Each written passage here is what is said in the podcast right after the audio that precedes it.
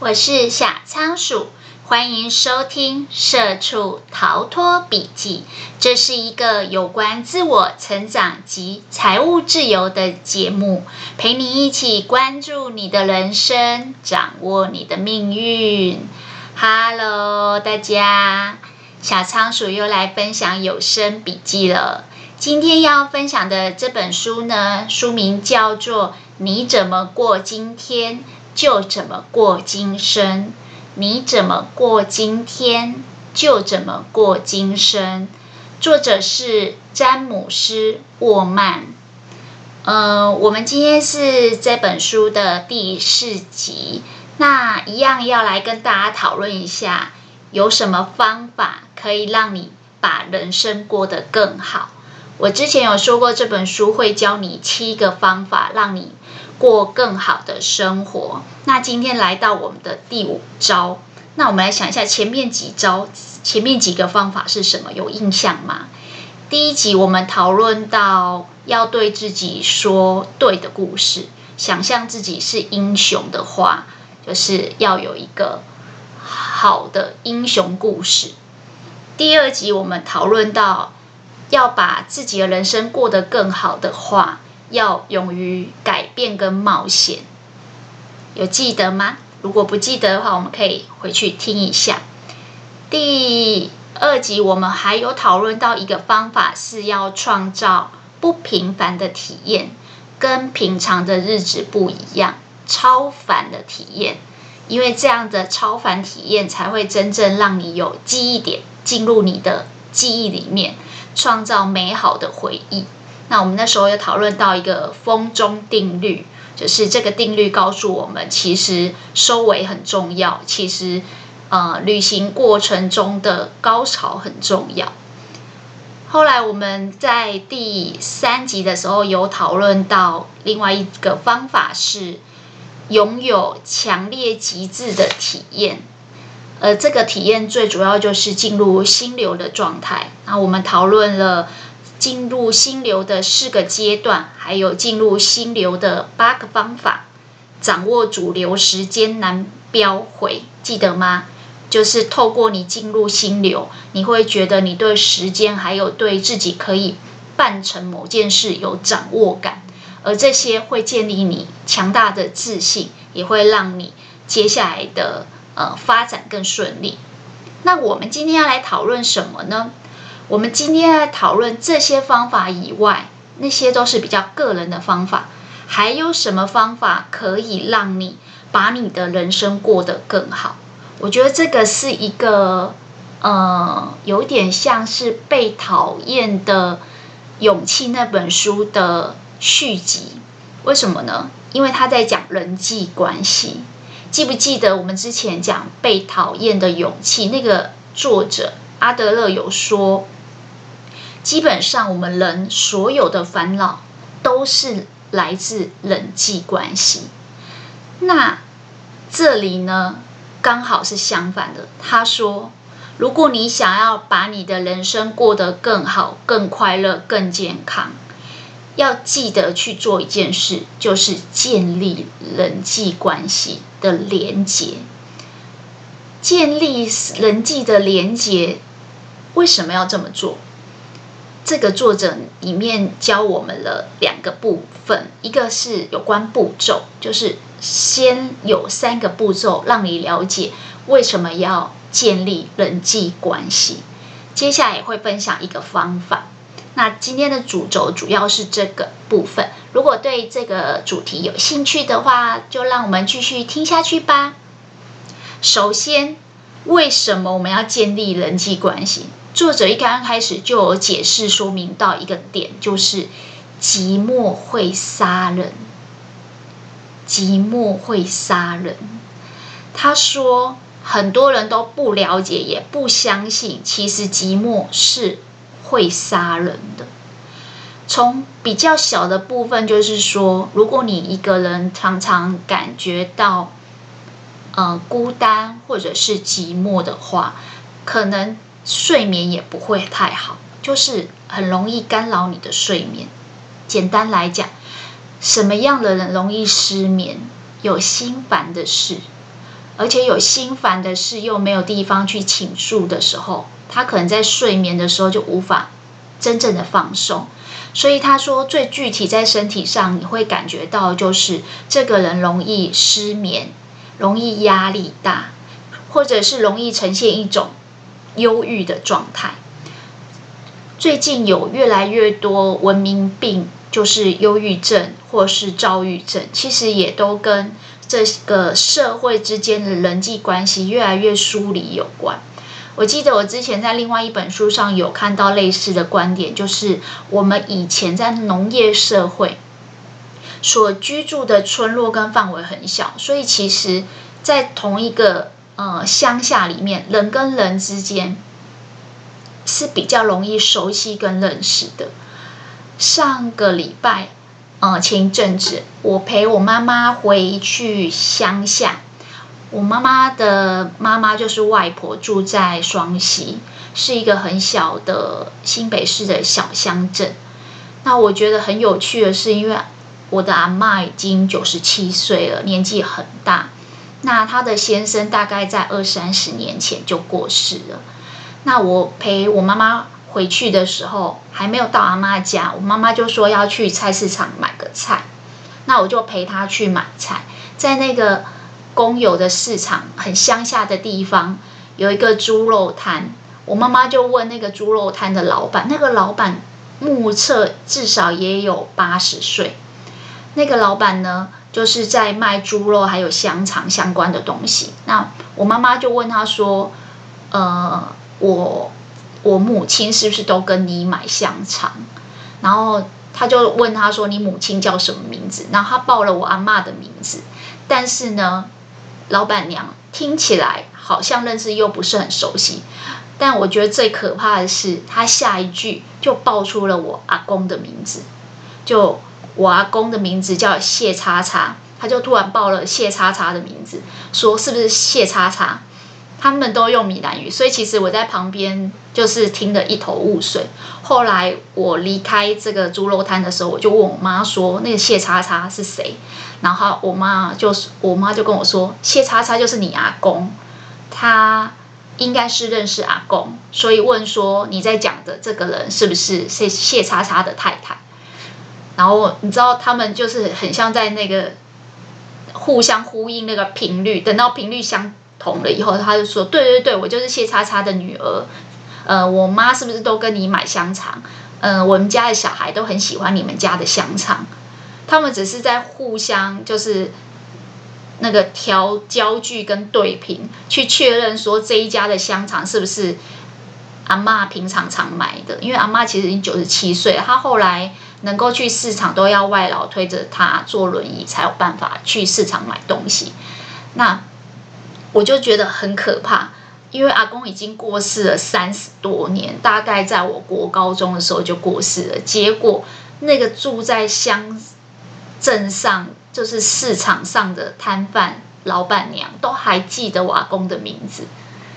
就是这会让我觉得，哇，人与人之间的连接原来是这么紧密的，就真的很像书上所说的，以前农业社会。人跟人之间是相互认识的，所以那时候非常注重的是人跟人之间的道德跟品格，就是说这个人人品怎么样，从小到大都住在这个乡下，如果他人品不好，就会被大家就是 diss，就是大家就没有办法让他在这个乡下生存、做生意各方面，就他的品格道德很重要。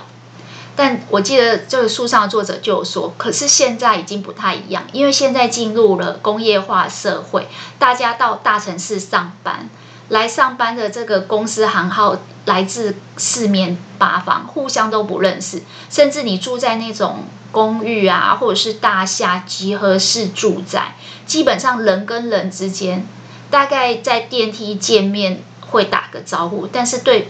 对方的家庭背景啊、人品各方面是不了解，所以他说这也会因为这样导致于大部分人对你的印象就只有从外在，就是外表，所以比起在过去更重视一个人的品格的教育，到工业化社会其实更重视的是一个人的外表形象的的给人家的感觉，可能穿着打扮非常得体。如果穿西装打领带，你就会认为他是上班族；如果戴一个呃棒球帽或什么，你就会觉得他应该是学生。就是你会从外在去评估这个人。那为什么会讲到这个呢？他说，因为当人与人之间的连接不多，呃，互相了解不多，对他的身家背景了解不多，你就只会从外在的形象去判断这个人，所以也。因为这样催生出，在工业化时代，我们对于物质会比较依赖。为什么？因为外在的衣着、外在的这些物质，会让你在职场上，或是你在呃邻里之间，人家对你外在的印象比较好。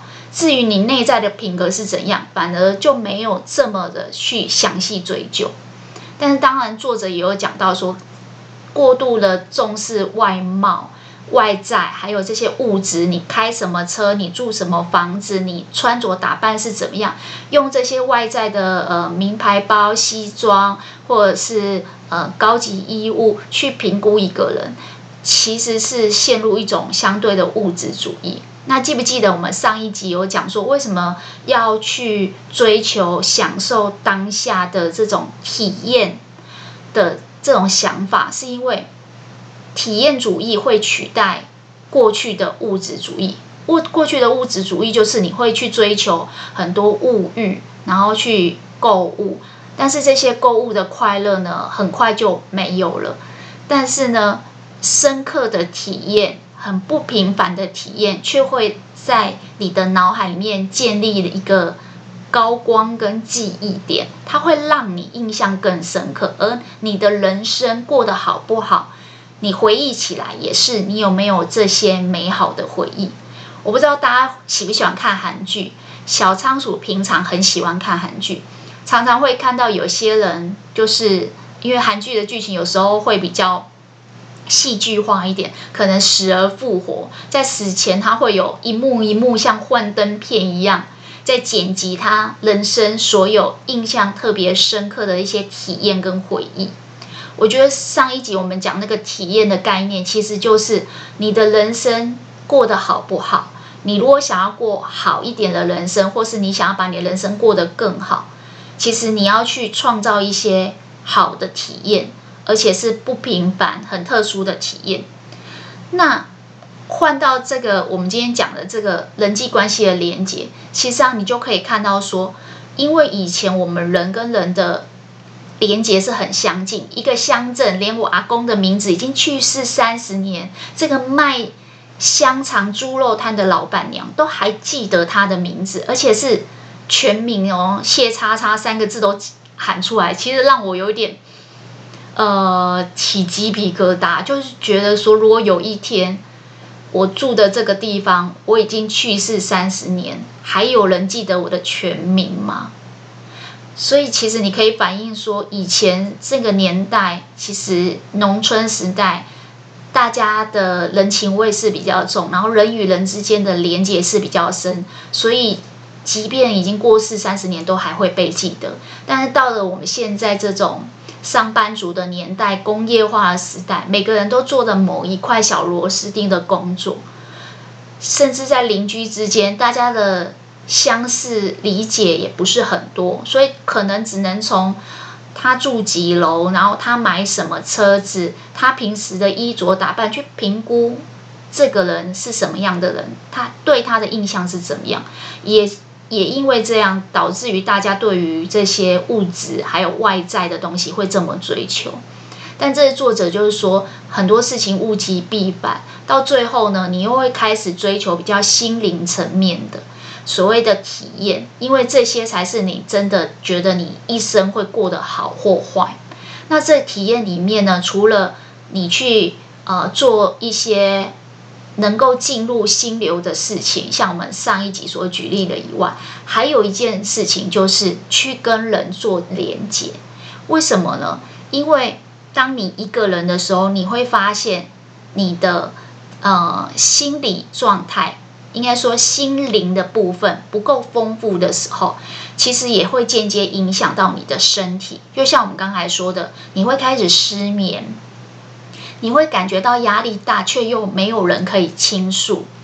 我记得以前有一句话说，一个女生啊，一天至少要说三千个字。倘若她呢，常常是在家里带小孩，或是家庭主妇，她没有人可以倾诉的时候，她可能就会打电话回娘家找妈妈，或是姐妹，或是闺蜜讲电话。为什么女生喜欢用讲电话去去倾诉自己的想法呢？因为这是他们遇到有压力或是有困难的时候的一种纾压的方式。我就我就开玩笑跟我先生说，那我应该也是因为先生工作很忙，所以呃，就是没有人可以讲话，所以我觉得我开一个节目，拥有一个专属自己的平台，可以去释放我的压力的一个小小的舞台。我就开玩笑说，也许我有一个小小舒压的管道，对我来讲身体会更好。所以我就开玩笑说，哎，这个小仓鼠。之所以会开这个频道，是因为现在的男生都太宅了，所以那个女生要自己找那个生命，要自己找出口。那其实我相信有很多其他女生也是这样，就是会找闺蜜讲电话聊天这样子。其实小仓鼠在做这个节目的时候，就一开始就预设说，这就是一个姐妹淘可以聊心事的一个空间。未来你们可以留言给我，也可以写信给我。跟我倾诉你们的烦恼，然后我们可以在上面在空中做一个交流。为什么这样呢？因为寂寞真的会杀人。一个人寂寞不止会压力大、忧郁或是失眠，甚至有些人更极端，会想要自杀，因为他觉得很窒息。那在身体上面，其实。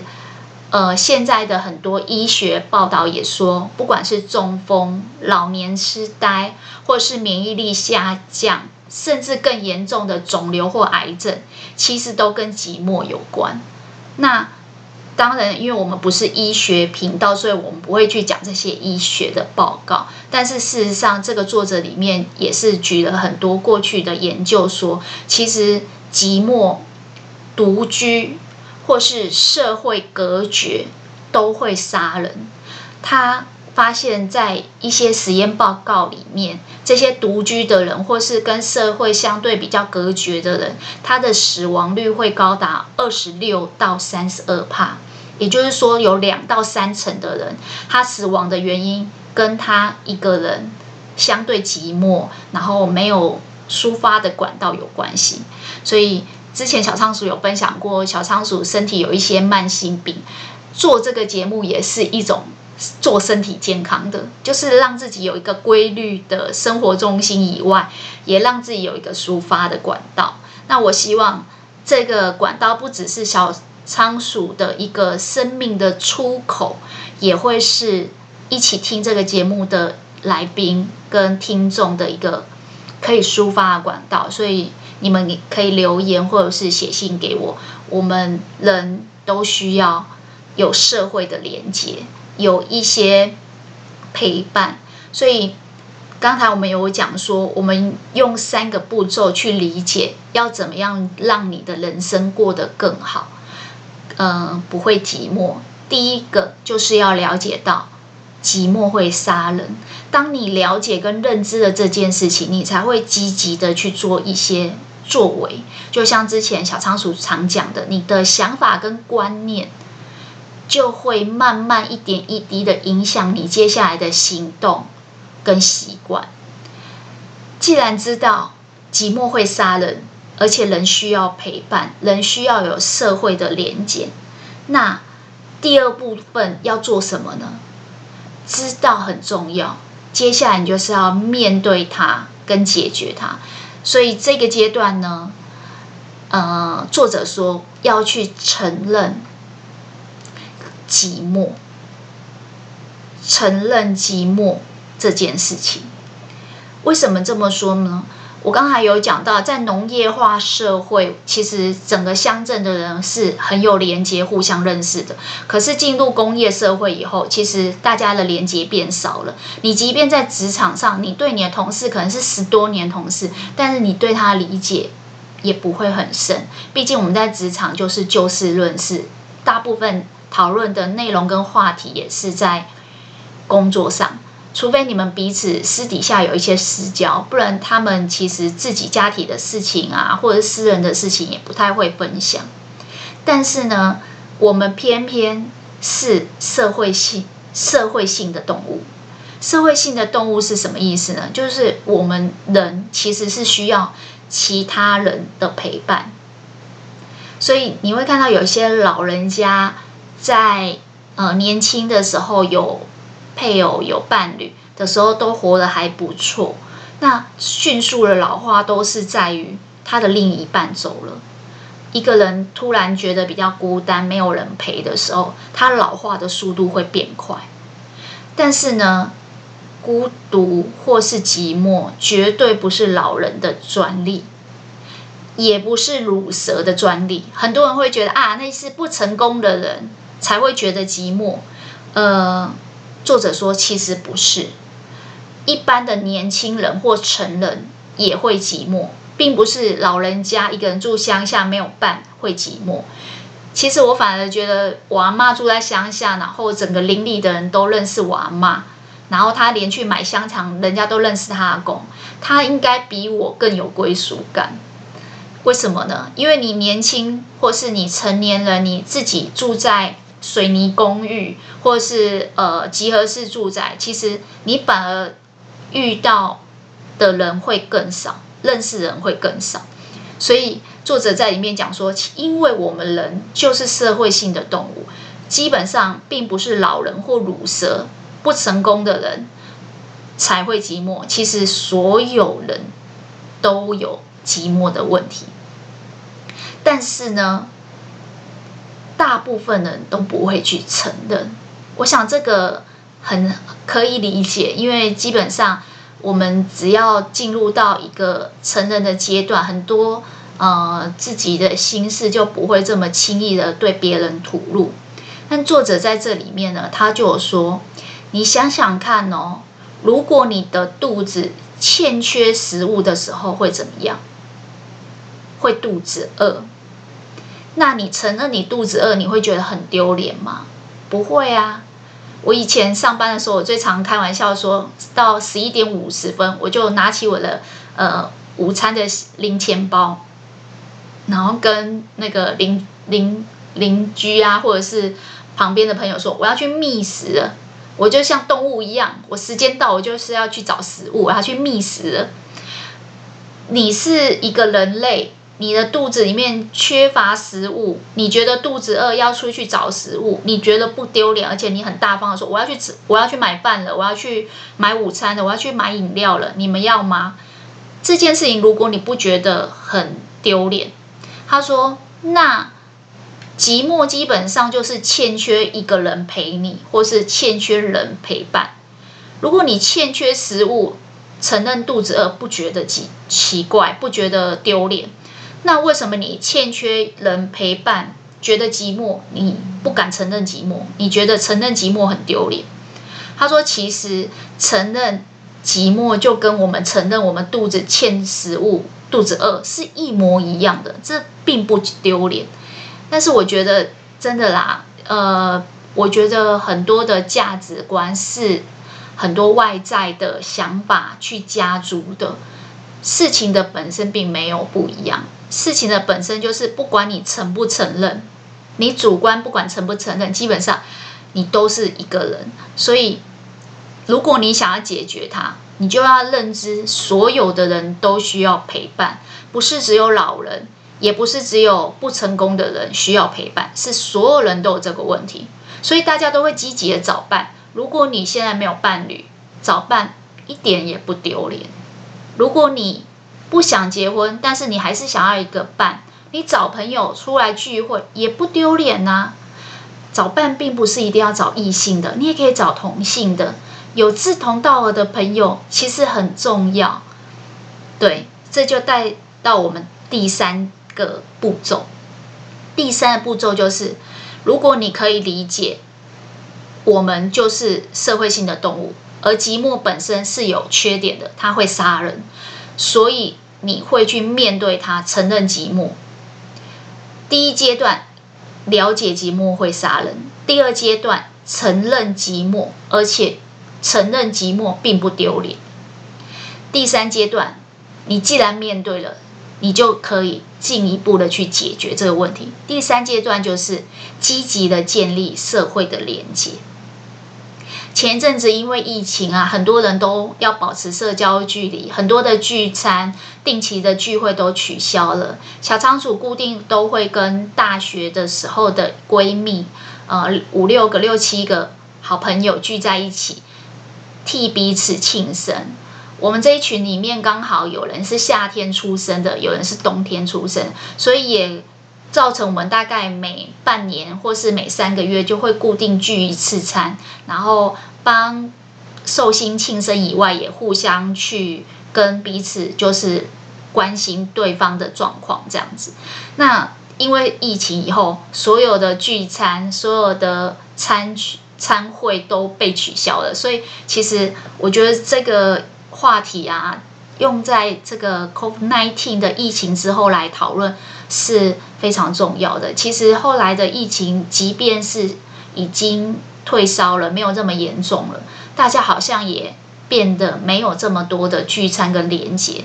那除了对经济造成的困扰，其实对人、对身心灵，还有对社会的这个连接，也产生很大的冲击。为什么这么说呢？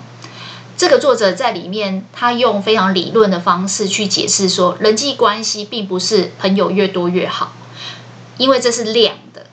人的人际关系的数量虽然是可以量化、可以去估算的，但是数量并不是社会连接的最根本。还有一个就是质化，就是你人际关系的互动的品质。简单来讲，如果量化是客观去可以看得出来，比如说你去看脸书，他这个人的交友有七百个，还是一千个，还是他只有三十个好朋友，这是量化。但是在互动上，你却看不出来说，虽然他只有三十个朋友，但是这些朋友他的粘着性很好，每次互动在心理上的感觉是很好。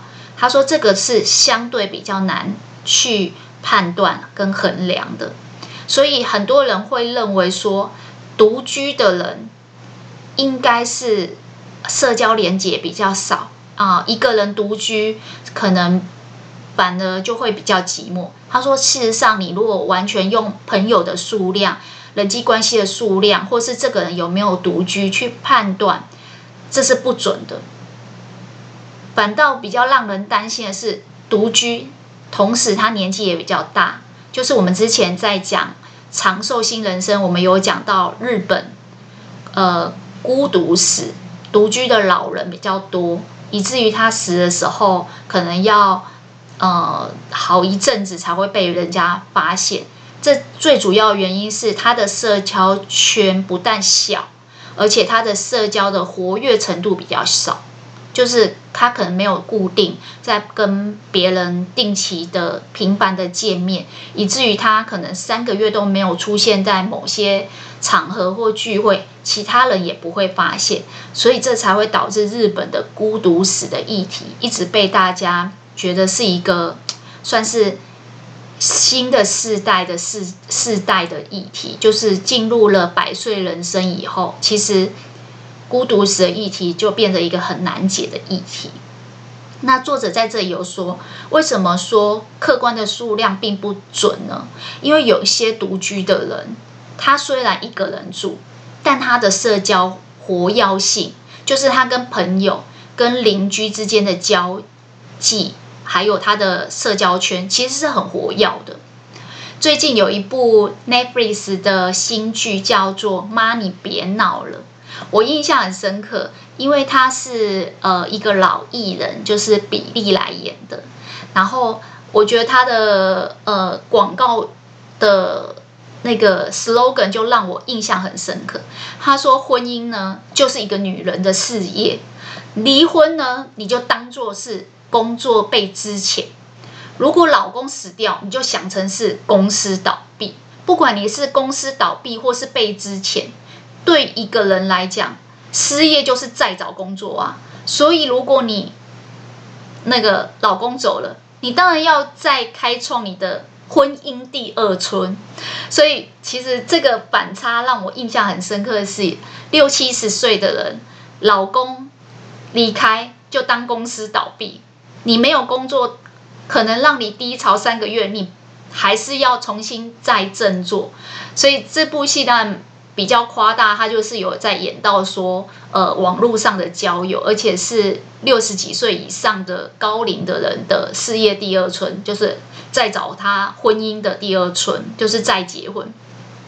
那为什么叫妈你别闹呢？因为那里面的女儿是贾静雯，她就会觉得接到她妈妈的电话，妈妈又说她要再嫁人，那个女儿就觉得很错愕，为什么呢？其实我觉得这是一个很大的。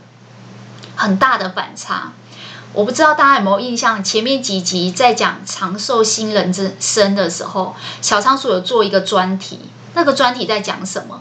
讲为什么现在的年轻适婚年龄的女生或男生不想结婚？你看哦，年轻人不想结婚，但是对于六十岁以上的高龄人口，他。如果遇到老公死亡或者是离婚，他就当成自己是被之前或公司倒闭，他还勇敢的去闯他的事业第二春。这代表什么？代表你的朋友多不多，或是你是不是一个人独居，并不是重点。这些量化的数据并不是真正的重点，重点是你的人格特质。你的人格特质跟你的社交活跃度会影响你。有没有去创造你的事业第二春？反而不是你的年纪，因为年轻的人反而不结婚，适婚年龄反而觉得结婚是一种压力，生小孩是一种经济更大的负担，所以反而是哎独居的人，但是他有可能社交非常活跃。老人也有可能社交是活跃的，但当然老人也有一部分社交是不活跃的，所以才有我们刚才讲的孤独死。所以这样，你有没有发现，其实关键不在你朋友多少，也不在于你是不是一个人住，在于什么？在于小仓鼠最常讲的，你的想法、心态跟观念。而这想法、心态跟观念，其实就是你的个性。而你的个性就是你的人格特质，它所发展出来，你对于社交、对于人际关系是不是活跃？所以，其实大家有没有发现，小仓鼠所看的所有的书都在告诉你，你要非常的觉察、注意你自己的想法是不是正在影响着你现在的行为。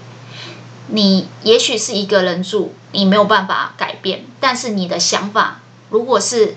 呃，人格特质非常的活泼，非常的喜欢跟人家互动的。其实你还是可以有很高的社交活跃度，不见得独居的人就一定是寂寞的。但是有更多人是在第一关跟第二关，我刚才讲的，不认为寂寞会怎么样，不相信寂寞会杀人，也就是不了解寂寞会杀人，还有根本不承认或是否定寂寞这件事情，就是。有些人觉得有一本有一首歌叫什么？我寂寞寂寞就好。有些人觉得寂寞不怎么样，那也许是他很享受独处的时候，他一个人也可以过得很好。但有更多人是，他不承认寂寞。当你不承认寂寞，你就不会想要去积极的建立连接。那这个作者有在讲，量化比并不是重点。客观的量化只是能让你看到有多少人是独居的，有多少人是跟社会有隔绝的。但他说最重要的还是人跟人之间互动的这个品质，而这个互动呢，对你心里主观所带来的感觉。其实这个作者里面讲的这个每一个主每一个观点啊，我觉得都可以另外开一个主题。他说有没有人是已婚？但在婚姻中觉得寂寞的，我相信听小仓鼠节目的应该有很多的是已婚的，已婚但是跟老公已经同住在家里超过二十年，超过十年，但是始终觉得先生其实根本不了解自己，或者是从先生身上其实没有办法得到在心灵上的资助跟陪伴。所以，以为住在家里的人不寂寞，这是错的；以为在婚姻中就不寂寞，这也不见得是对的。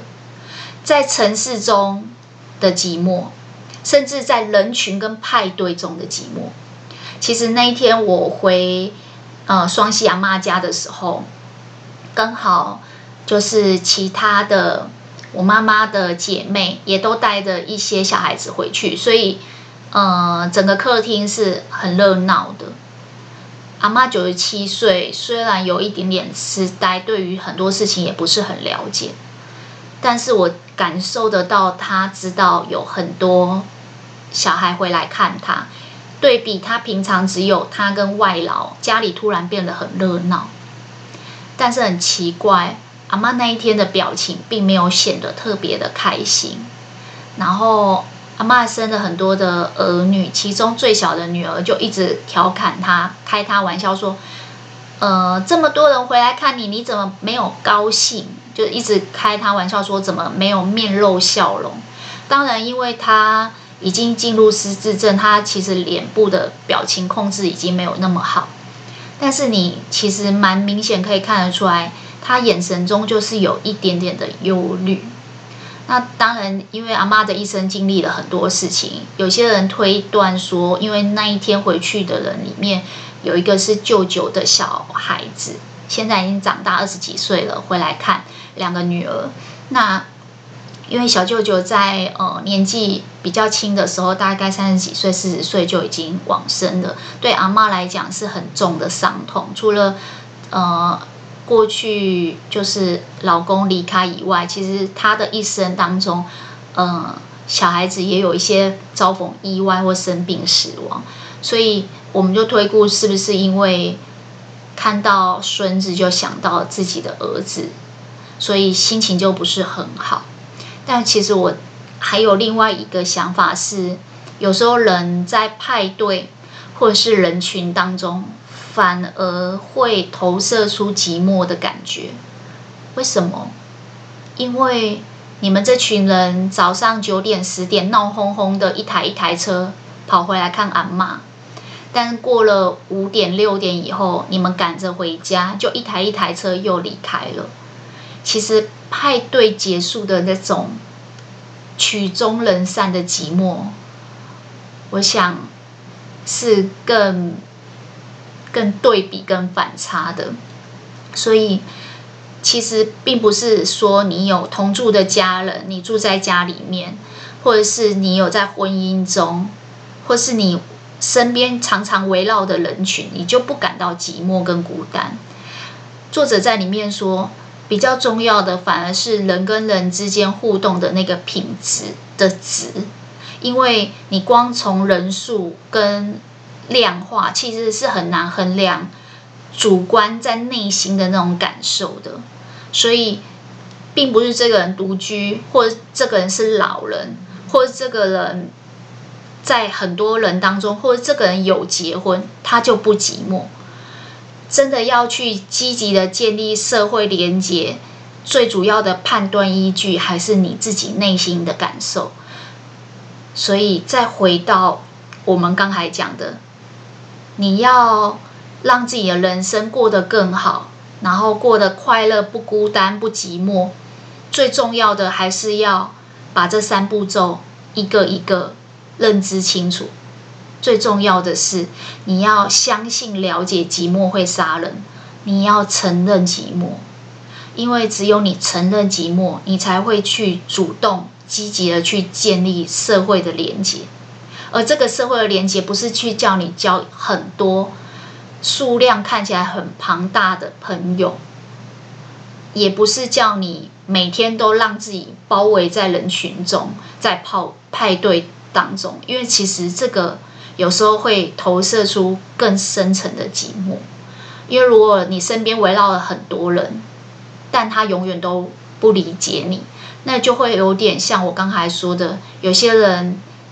结婚二十年，始终觉得他的配偶跟他其实是没有办法在心灵上有连接的。那讲完这三个步骤跟关卡以后呢，我们就来讲一个比较具体有效的方法，让你去去建立、主动建立社会连接。所以这个主题叫如何建立社会连接？怎么建立呢？我想大家一定都猜得出来，就去交朋友嘛，就去交朋友啊。但是怎么交？我以前有说过，我们在学生时代为什么会有霸凌？因为霸凌就是你就算不情愿，你也必须去学校。所以学生时代你是被强迫、被动的，一定会有跟社会有连结。套一句韩国人说的就是“他人即地狱”。你只要因为要就学，或是你出社会要就业。你不管在学校或在职场，你一定会有同学跟同事。但是有些人，他如果本身没有在就业，或者是他是家庭主妇，他就要去主动的另外发展他的生活圈，去建立社会连接。这个作者在里面就有说，呃，一个最有效的方法就是去挖掘跟发展你个人的兴趣。为什么这么说呢？因为当你在发展个人的兴趣的时候，你会花时间去跟人相处。比如说，像小仓鼠喜欢插花，或者做一些手作。那我们刚学插花或者刚学园艺的时候，我对这些呃相对的知识啊并不了解。我是不是要去请教卖我花的老板？我必须要去跟他攀谈。或者是我可能要上网去看一些影片，去学习哦、呃、如何养这些花，所以这个你会花时间去跟人相处，或者去跟人家互动的方法，其实就是因为你有某个兴趣，你为了要学习或成长，或是呃了解一些新的知识，你就会去跟人家相处。那作者说，因为当你花时间去跟人家相处的时候，他对你的身体就会有益。对你的健康，还有你心灵的快乐，也都会有帮助。所以尽量去找一些兴趣。你会说啊，我都没有什么兴趣。他说，找出你有的兴趣、专长或天赋，或你什么都不会，但是你可以去学习的东西。目的是为了让你走出去。真的，小仓鼠之前身体不好的时候，唯一的兴趣就是看看书、听听音乐。但是这个会让我。呃，更多时间在家里面跟人的互动反而会变少。为什么会开始做节目？就是觉得说，哎，做了节目以后，有时候会有一些呃粉丝啊，或者是好朋友听我的节目，然后对于某个话题感兴趣，就会跟我聊天。所以我变成六日常常在套一句我先生说，就在粉丝见面会，就是会有呃朋友听了我某一集的节目，小仓鼠固定在礼拜四上传。新一集的节目，那礼拜四、礼拜五有人听完以后，礼拜六、礼拜天就找我聊天，然后聊的话题可能就是哦，我最近讲那个长寿新人生，我很有感、啊，那个退休金真的要自己存啊，啊，这真的是集体焦虑呀、啊，像这样子的话题，所以你会发现，哎，你开始对于这些话题或者是这些你所发展出来的个人兴趣，因为你是由内而外有兴趣，所以你会主动积极的去。呃，挖掘新的知识，然后去体验它的呃学习的过程。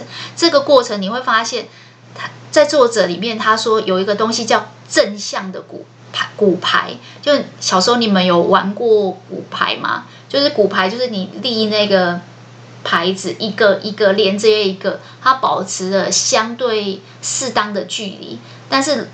你怎么启动这个骨牌的效应呢？就是你只要推倒某一个骨牌，它就会往后倒，然后再推倒下一个、下一个、下一个。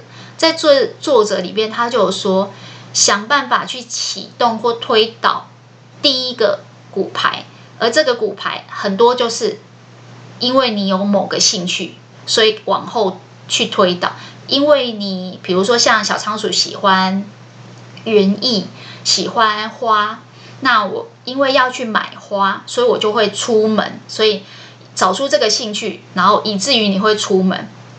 因为你要出门，所以你就会出去跟人家互动。因为互动了以后，你就会有比较好的人际互动的品质。就是我们刚才讲，并不是要你交很多朋友，很量化的，不是，是你跟人的互动的那个值品质是更重要的，因为有这些互动的值，互动的品质提高了以后，你在内心就会有更深层、更强烈的体验。记不记得我们之前说不一样的体验，或者是进入心流的那种紧绷跟放松的体验？因为这样，不管你是去读书，或是去学花艺，甚至你去找老师学瑜伽课，或去健身房上课，这些东西它就是像一个骨牌一样。因为你有了这个兴趣，所以你出门了。因为你出门了，开始跟人家有深层的互动了，所以有互动。然后有互动以后，你就会有体验，体验这个骨牌也被你推倒了，所以你会发现。它是一个正向的骨牌，因为当你有体验了以后，你就会进入到快乐、长寿的这些正向的感受。所以，从你一刚开始找出兴趣，一直到你体验，一直到你有感受到这些快乐跟长寿的人际连结，它就像一个骨牌一样，是一个骨牌效应。你只要推倒第一个骨牌，后面所有的骨牌就会跟着一路的。连接，然后都被推倒，所以他说这是一种正向的骨牌。相反的，如果你是推倒是负面的骨牌，比如说你就是把自己封闭在家里，跟社会有隔绝，然后你就是做什么事情你都没什么兴趣，然后你也足不出户，然后你也不跟人家互动，然后你因为你没有什么好的正向的体验跟心流的感觉，所以你也觉得没什么意思。相反的，你就进入了到负向的骨牌。这个负向负向的骨牌呢，会让你对做什么事情都越来越提不起劲。那你没有兴趣，没有爱好，没有正向的这些好的感受，你就会发现你跟社会连接越来越脱节。等到你一旦跟社会脱节，没有连接以后，你就会发现你的人生过得越来越没意思。那我们今天主题是什么？你怎么过今生？你就你怎么过今天，你就怎么过今生。如果你今天过得没有意思，明天过得没有意思，后天也过得没有意思，你这一生就过得没有意思。那你这一生就过不好啊。所以，如果你想要把你的人生过得更好，你就要把今天过好。那你要启动的是好的循环，推动好的骨牌。而这骨牌为什么可以让你越来越好、越来越快乐、越来越正向？他说：“因为啊，发展兴趣有三个最大的功能。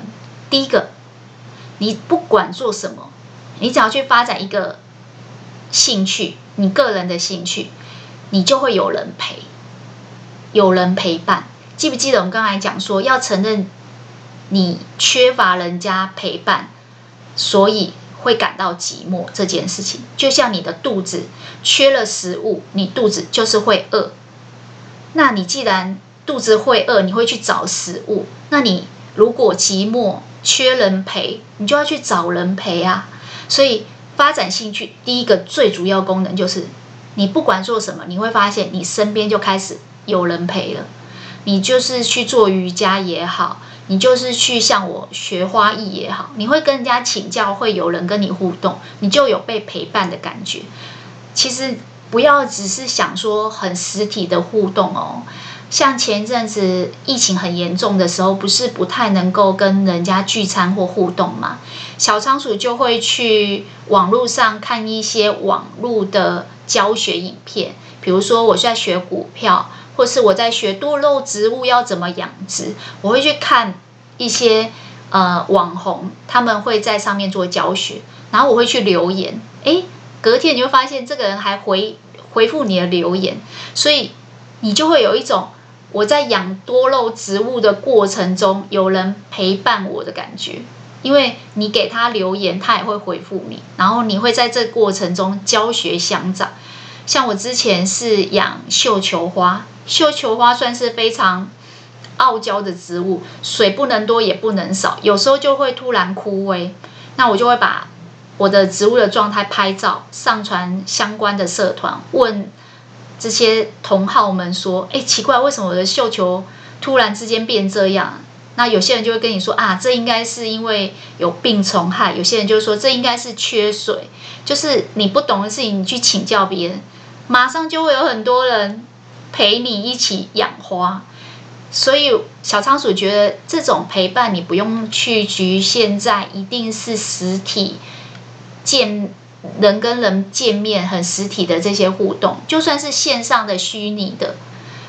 小仓鼠每天早上都会听呃一个股票大师，算大师吗？就是他也是在存股的一个网红，他会去解析昨天的大盘状况，然后我固定都会听。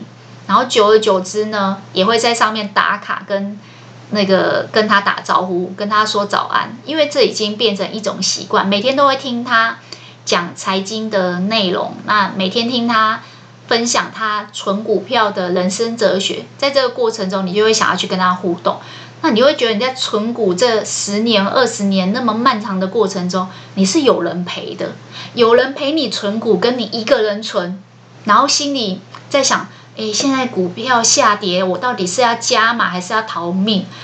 呃，股票涨的时候，你在犹豫说你是不是要获利了结，还是说你要继续存？你在犹豫的时候，你都有人可以商量啊。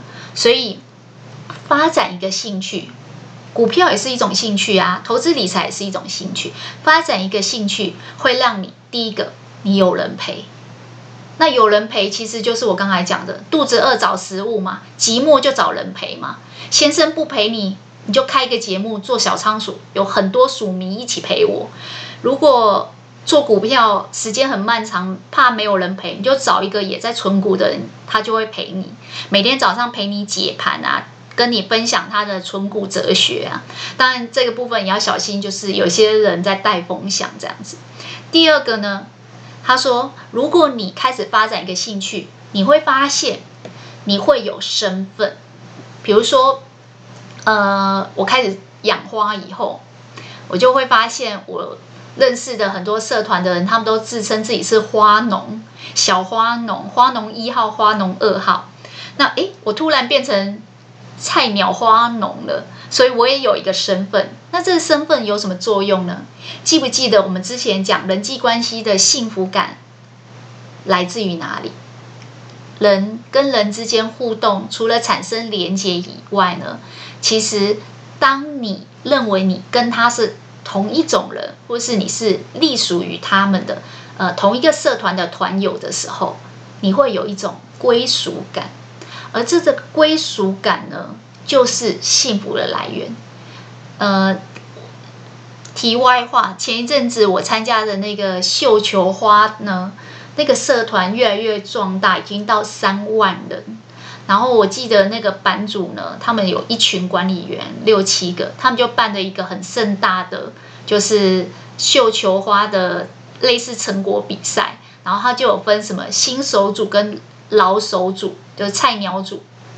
嗯，新手就是会分享他们种花的经验历程，然后写一段文字，让大家来投票，觉得谁应该得到奖项这样子。那我老实说，因为我才加入这个社团没有很久，所以我就觉得啊，我在身份认同，觉得自己是很菜的菜鸟，所以每次有人参赛然后投稿的时候，我就会在下面说哇，好厉害哦，可惜我太菜了。结果你知道？版主就会跑回来回说，没关系呀、啊，我们有新手组啊，你就算是菜鸟也可以加入啊。呃，我们几号之前才截止哦，嗯，不要放弃哦，还是要来投稿哦。就突然觉得哇，版主在跟你喊话哎，你这小小小小花农，呃，才入坑两个月，菜的要命的花农，既然被喊话，突然很有归属感。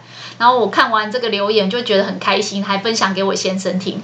我就说，这就是所谓在三万人的大家庭里面，你觉得你是隶属在其中一员的那种归属感的感觉吧？他就说对啊，所以为什么有些人身体不好会去种种花、养养鸟，会去参加一些社团去发展兴趣，其实就是追求一个身份上的认同跟一个归属感的感觉。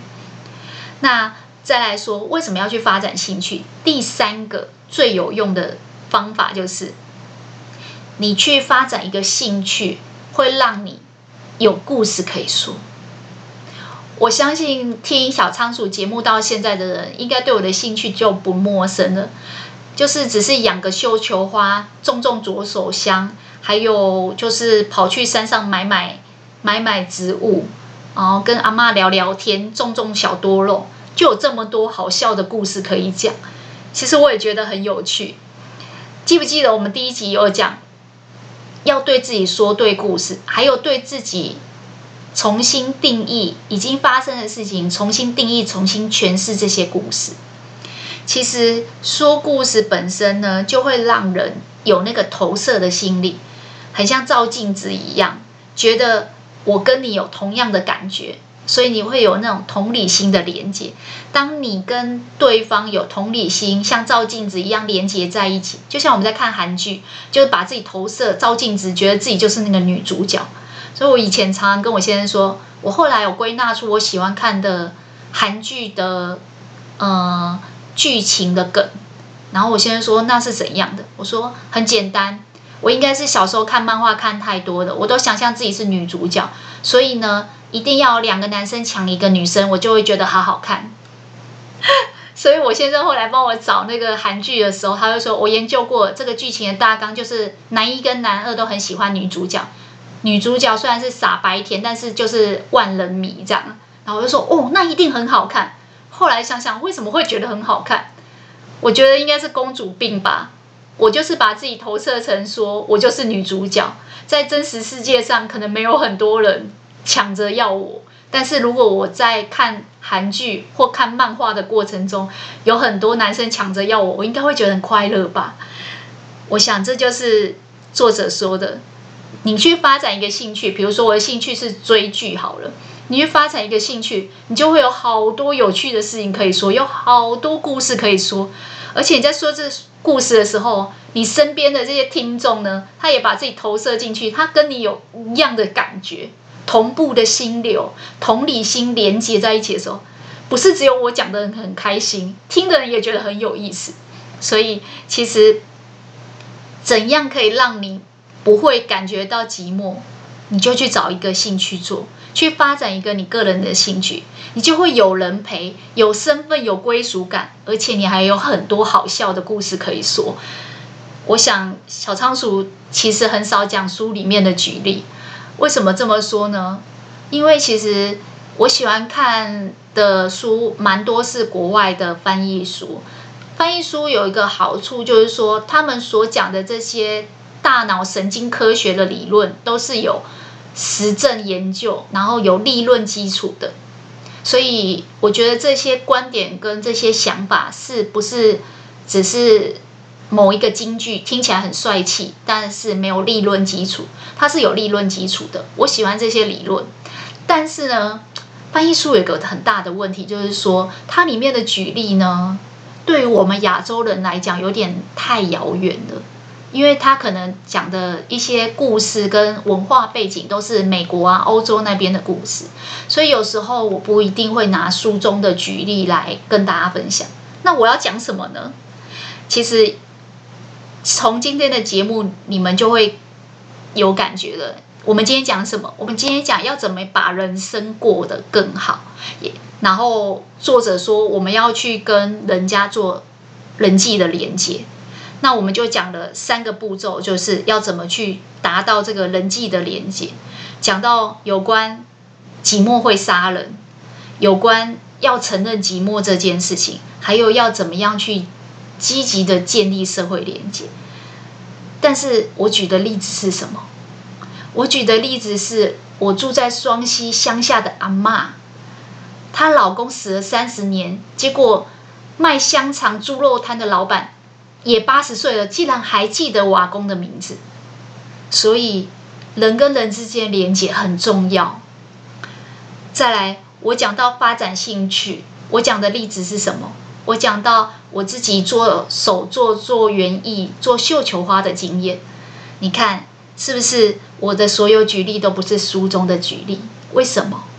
因为这些事情也是你们每天都会做的，它跟你的。呃，环境文化相对会比较接地气，那对你们来讲，脑袋也比较会有画面。当你脑袋有画面，你就会跟小仓鼠是一个同步的心流的状态。那这个节目可以听到这里，将近快要一个小时。我想大家享受的，并不是只是一个新的观念，更是这个同步在脑海里面有共同的画面的这些有趣的、丰富的故事。所以，如果你也希望你的老后过得更好，就试试看小仓鼠今天分享的这个方法吧，去发展一个个人的兴趣，让你在这个兴趣的过程中可以找到有人陪伴你，让你有身份跟归属感，也让你有更多有趣的故事可以说。小仓鼠今天的笔记就分享到这边了，恭喜你又听完今天的一本书。而且吸收了一个新的观念，就是寂寞会杀人。去找一个兴趣，建立社会连结。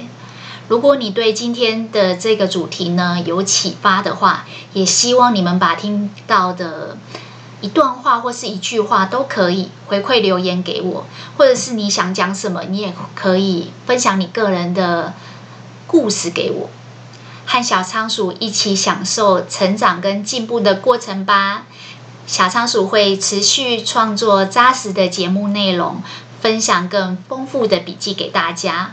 那我们下次空中再见喽，拜拜。